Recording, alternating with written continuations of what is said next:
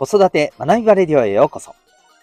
親子の個性、社会性の発揮をサポート。未来の勇者育成コーチの前城秀人です。今日もお聴きいただきありがとうございます。親と子供のコーチングを通して、お子さんが失敗から学ぶマインドを身につけ、息を吸うようにチャレンジする行動力を10代で身につける。そんな子育てのサポートをしております。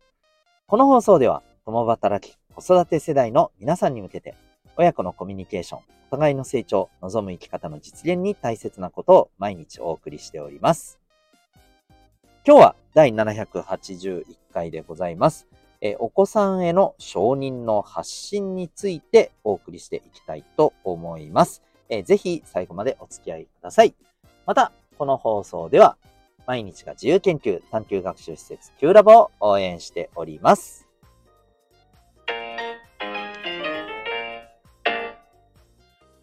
それでは、えー、今日のテーマに行きたいと思います、えー、お子さんへの承認の発信についてということなんですが、えっ、ー、と、まあ、今日はもういきなり最初にちょっと結論を言っちゃいたいんですけれど、えまあ、お子さんへの承認をすること。もちろんこれもう言うまでもなく大切なのは、えっ、と、当たり前なんですけど、今日お伝えしたいのはですね、そのお子さんへの承認っていうところを発信する上で、えー、やっぱりですね、何を承認するかっていう、どういうところを承認するか、ここがすごく重要で、ともするとですね、なんかこう、輝かしいところばっかり、なんだかんだ言って承認してませんかっていうね、気がするんですよね。もっとこう、あの、木で言うまあ、根っこの部分というかですね、えー、目に見えにくいけれども、これがあるからちゃんとね、あのー、こう、幹があって、枝があって、葉っぱがあって、花が咲いて実がなってるんだよっていう、えー、ここの部分をやっぱりね、発信していくことってすごく意識した方がいいんじゃないかなっていうふうに思うんですよね。えっ、と、あの、まあ、これ個人的にですけれど、よく、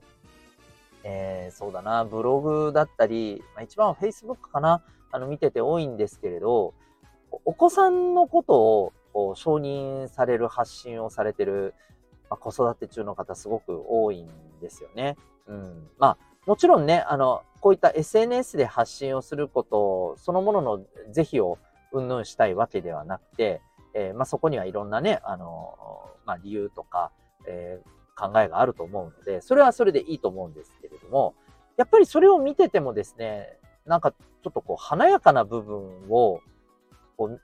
見てる時が多いんですよね。例えばその、まあ合格しました。合格したことはすごいんですよ。はい。合格しましたとか、何かで表彰されましたとかですね。えー、それはめちゃくちゃ大事ですけども、すごいそういう投稿が多いんですよね。うんで、結構それにね、対して、あの、わ、おめでとうございます。素晴らしいですねっていうえー、いいねやコメントがいっぱいバーってつくことによって、やっぱりこう、そういうことが大事なんだよね、みたいな。そういう、こう、称賛されることが承認で最も価値あるよね、みたいに、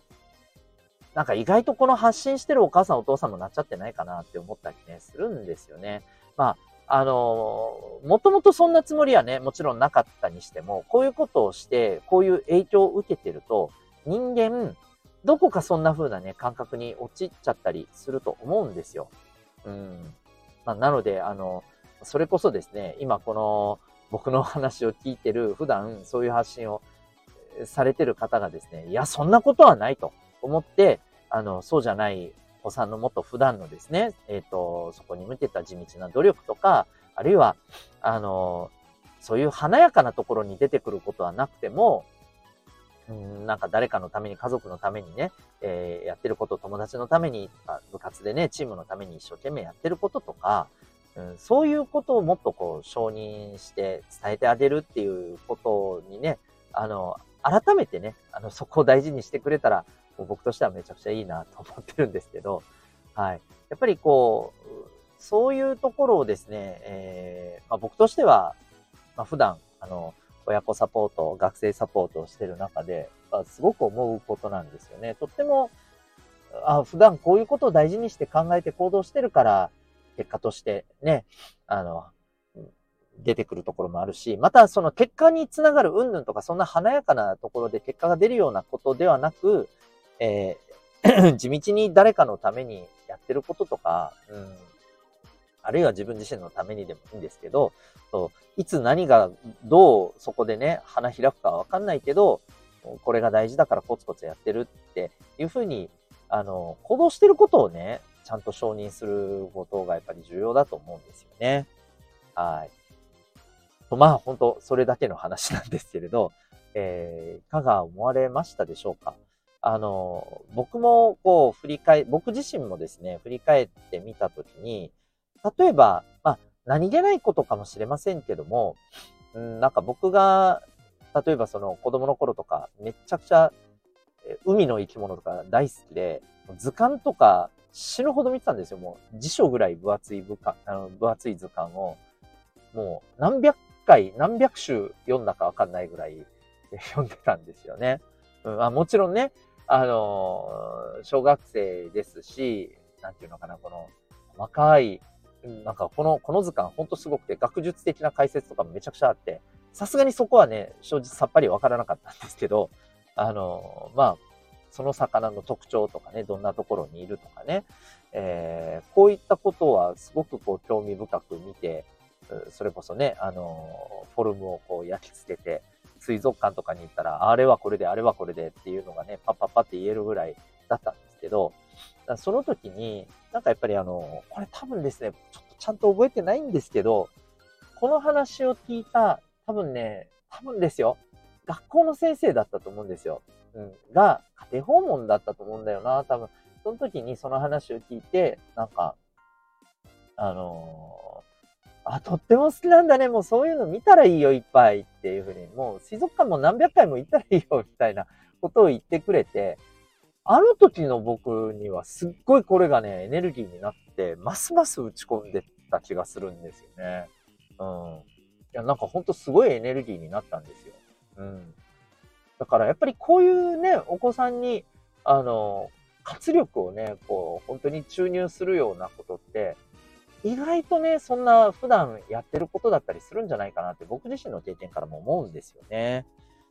はい。まあ、そんなわけでぜひですね、なんか華やかなところももちろん大切です。大切ですけれども、えそうじゃないところに頑張ってるお子さんだっていっぱいいらっしゃるよと思うので、はい。あの、本当にね、普段のお子さんのあの姿っていうところをこうしっかり見ながらですね、で、そこをしっかり伝えていく。なんだったら SNS で発信するのもね、あの、もちろんいいと思いますけれども、そういうことも発信していったらいいんじゃないかなって僕はね、思ったりします。そうすることでね、えー、それを見たお母さんお父さんも、ああ、こういうところにね、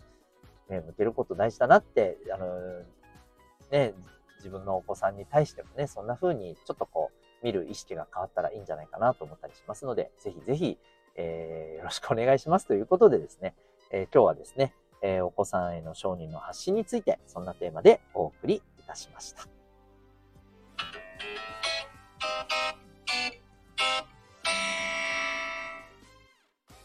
それでは、えー、最後にお知らせです。えー、親子コーチングセルフアクションコース、えー、体験セッションのご案内でございます。えっ、ー、と、まあ、今日のお話にもありましたけれども、えっ、と、お子さんへの承認って、まあ、すごく大切なんですけど、えっ、と、これもう少しね、突っ込んで言うとですね、え行動以上に、お子さんの持ってる、えお子さんのですね、意識とか、うん、思いとか、こういう部分を承認することが、実はですね、すごく大切なんですよね。はい。えー、で、こういったことって、まあ、なかなかね、あの、こう、意識して、えー、取り組んでいかないと、まあ、なかなか難しかったりするんですけど、えー、こういうあの、こう、コミュニケーションのスキルということをですね、えー、学んで、えー、お子さんにですね、え、実践してお子さんを伸ばしていくっていう、もっともっとね、あのお子さんが、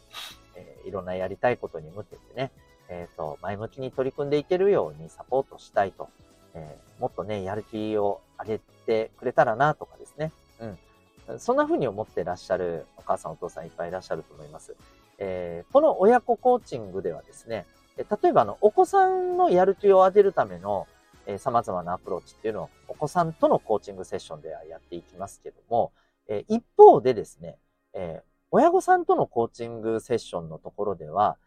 例えばお子さんとのコミュニケーションということをテーマにして、こういったですね、えお子さんをこう引き出す、お子さんを伸ばしていく、活性化させていくような、え必要な、まあ、あの、マインドとか、えスキルとか、こういったことをですね、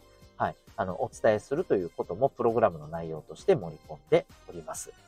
えー、お子さんのだけの、やっぱりこう、働き方ではですね、なかなかやっぱり難しかったりするんですよね。うん。まあ、環境っていうところの構築も非常に大切です。ここでいう環境というのは、まあ私たち、はい、えー、親が作っている